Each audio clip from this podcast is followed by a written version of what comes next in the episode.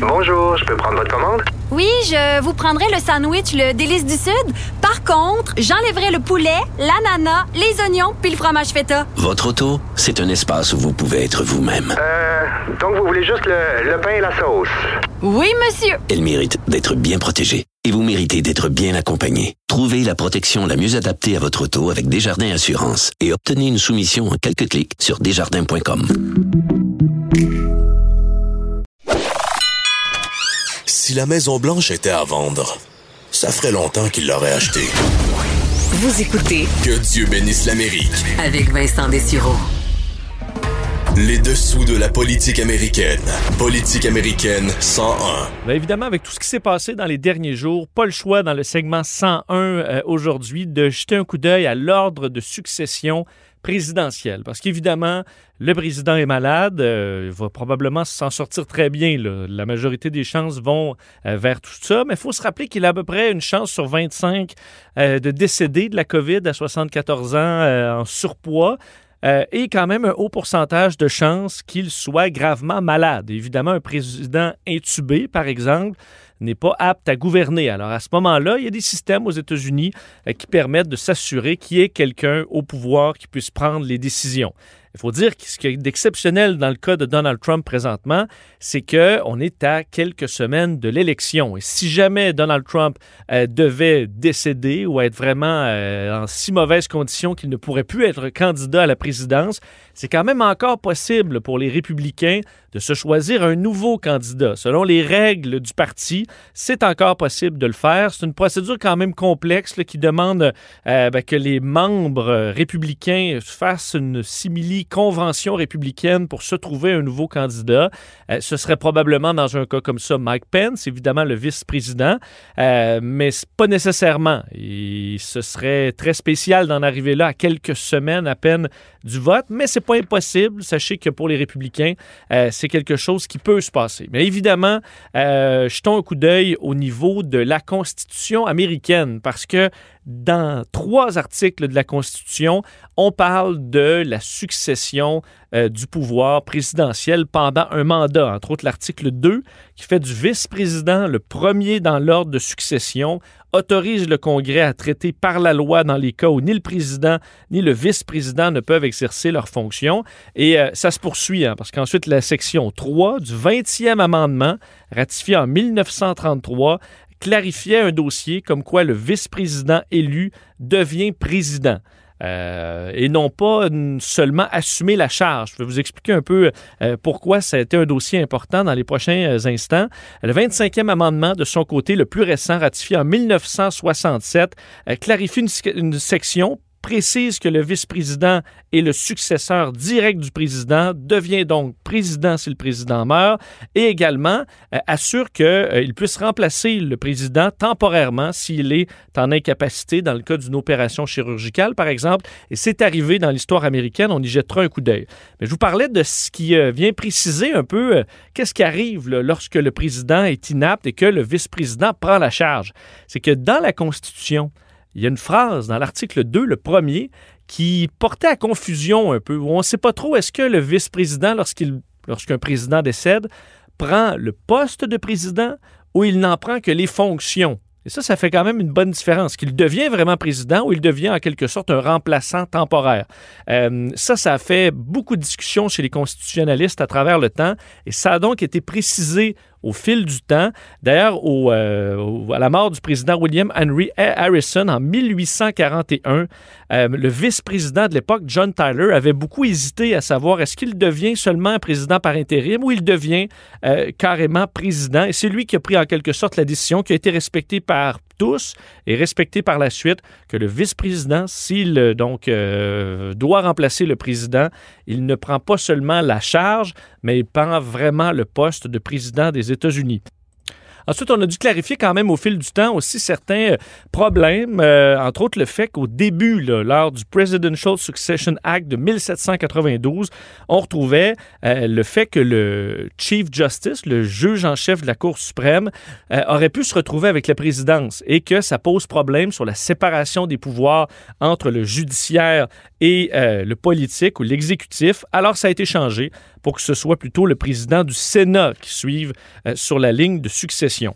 Et qui est-ce qu'on retrouve dans cet ordre de succession présidentielle? Ça, c'est intéressant parce qu'évidemment, le successeur numéro un, c'est le vice-président des États-Unis, mais le deuxième nom, c'est le président ou la présidente de la Chambre des représentants. Ce qui fait que, bon, cette année ou dans les prochaines semaines, si Donald Trump avait un problème, euh, Mike Pence prendrait la relève, mais si Mike Pence deviendrait inapte à gouverner, ce serait Nancy Pelosi, une démocrate, qui prendrait la charge de présidente des États-Unis. Et ça, ça pose problème. En quelque sorte, c'est un point d'interrogation dans euh, l'ordre de succession aux États-Unis qui a posé problème. C'est arrivé d'ailleurs en 1973, alors qu'on soupçonnait déjà que euh, Richard Nixon allait démissionner et le vice-président avait déjà démissionné, lui, dans un dossier euh, d'évasion fiscale.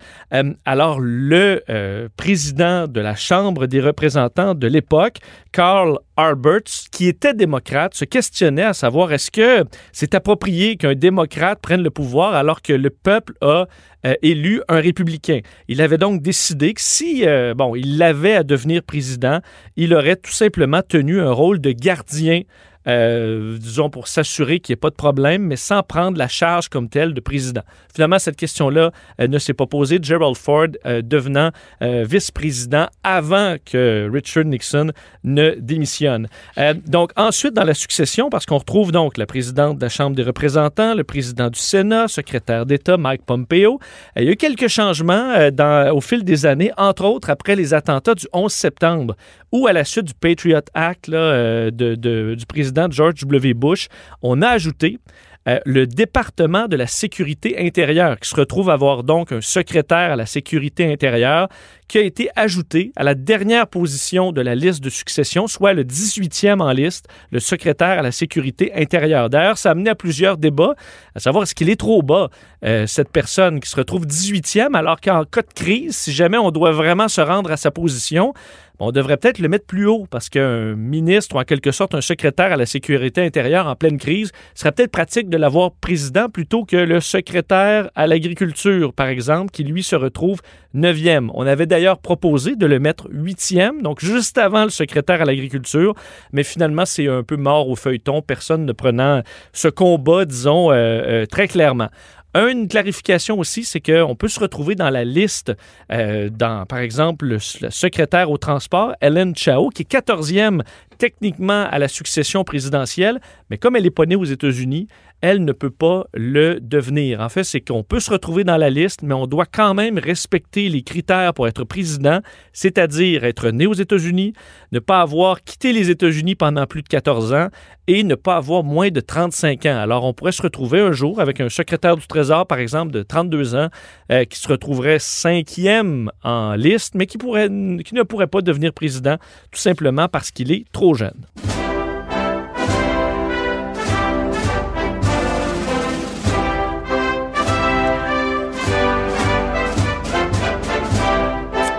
Alors, cette succession, quand même, euh, sachez qu'en 2003, il y a une commission sur la continuité gouvernementale, donc un, organisme euh, privé qui réfléchit un peu aux différents problèmes de la société américaine, est arrivé avec plusieurs problèmes sur euh, l'ordre de succession présentement aux États-Unis. le premier point étant la réalité que toutes les personnes qui se retrouvent dans les 18 en succession au président euh, tout le monde demeure dans la région de Washington et qu'advenant une attaque nucléaire, chimique ou biologique, on aurait un sacré problème parce que tout le monde se retrouverait à décéder et on n'aurait personne pour prendre la relève parce qu'on n'a pas d'ailleurs euh, de suite. Après les 18 noms, en quelque sorte, on n'a personne pour euh, remplacer. Vous savez, quand même, on se protège en cas d'un incident majeur. On sait que pour des rassemblements comme le discours sur l'état de l'Union, euh, on garde toujours un membre, donc quelqu'un qui se retrouve sur cette liste de 18, qui se retrouve dans une autre pièce, en fait, euh, loin euh, du, de où a lieu ce rassemblement, pour servir de survivant désigné. Alors, le Designated Survivor, on sait qu'il y a une, série maintenant américaine qui, qui est basée là-dessus. S'il y avait donc une catastrophe qui frappait le Capitole, il y aurait une personne survivante pour assumer euh, la présidence. Euh, question également concernant les différents départements, parce qu'on y est allé. Pourquoi le secrétaire à l'agriculture se retrouve si haut? C'est parce qu'on est allé par ordre de création des différents départements sans tenir compte des compétences. C'est ce qui fait qu'on devrait peut-être mettre le la sécurité intérieure avant euh, le secrétaire à l'agriculture. Alors, ça fait partie des questionnements qui ont lieu en date d'aujourd'hui aux États-Unis concernant cet ordre de succession. Et on s'en est servi quand même plusieurs reprises uniquement vers le vice-président. On n'est jamais allé plus loin que ça dans l'ordre de succession à la présidence. Vous rappelez quand même quelques événements importants ou moins importants, hein, parce qu'il faut rappeler que on a, c'est peut-être Certains vont dire que c'est, euh, ça montre que les présidents sont en général de vieux hommes blancs, hein, parce que sachez que euh, dans certaines chirurgies ou interventions euh, médicales importantes, on a pendant quelques heures donné les pouvoirs au vice-président. Et ben, trois fois sur trois, dans ce genre d'événement-là, c'est des coloscopies. Alors, euh, vous voyez, ça donne peut-être l'âge de certains présidents. Euh, c'est arrivé donc à George H.W. Bush, qui est devenu, euh, fait, qui a remplacé Ronald Reagan pendant une coloscopie le 12 juillet 1985 pendant quelques heures. Et également, c'est arrivé à Dick Cheney deux fois de prendre les rênes aux États-Unis en 2002 et en 2007, alors que George W. Bush subissait encore une fois une coloscopie. Des dossiers quand même beaucoup plus sérieux, par contre, entre autres en 1981, lors de la tentative d'assassinat de Ronald Reagan. On a euh, rapidement admis Reagan en chirurgie, de sorte qu'il n'a pas pu, lui, invoquer la section 3, où il peut, donc donner les pouvoirs temporairement au vice-président. Et le vice-président euh, se retrouvait, George H.W. Bush, en avion et n'a pas pu, lui, utiliser la section 4 qui lui permet de prendre le pouvoir lorsque le président est inapte. Euh, et quand il a atterri, ben déjà, Reagan était sorti de chirurgie. Alors, il y a quand même un petit moment là, dans l'histoire où on s'est retrouvé comme en flottement, euh, ce qu'on essaie de régler là, pour s'assurer qu'en avion ou autre, on soit capable de prêter, euh, euh, de, de, prendre les rênes en cas de besoin. évidemment, ben, la fois la plus dramatique euh, de l'histoire des États-Unis, évidemment, euh, qui a fait, que le plus marqué l'histoire, c'est en 1963, euh, lors de l'assassinat de John F. Kennedy, où Lyndon B. Johnson est devenu président des États-Unis à l'intérieur de Air Force One. Il y a un petit audio de ça, ça sonne pas très bien, mais on peut quand même entendre ce moment historique.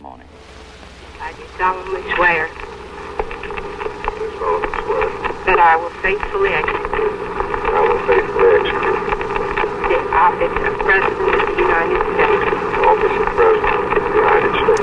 alors ça, c'était dans Air Force One, moment où Lyndon B. Johnson, quelques heures après euh, l'assassinat de JFK, prêtait serment, alors montrant que ce système, on l'utilise en dernier recours, mais que ce dernier recours peut toujours arriver.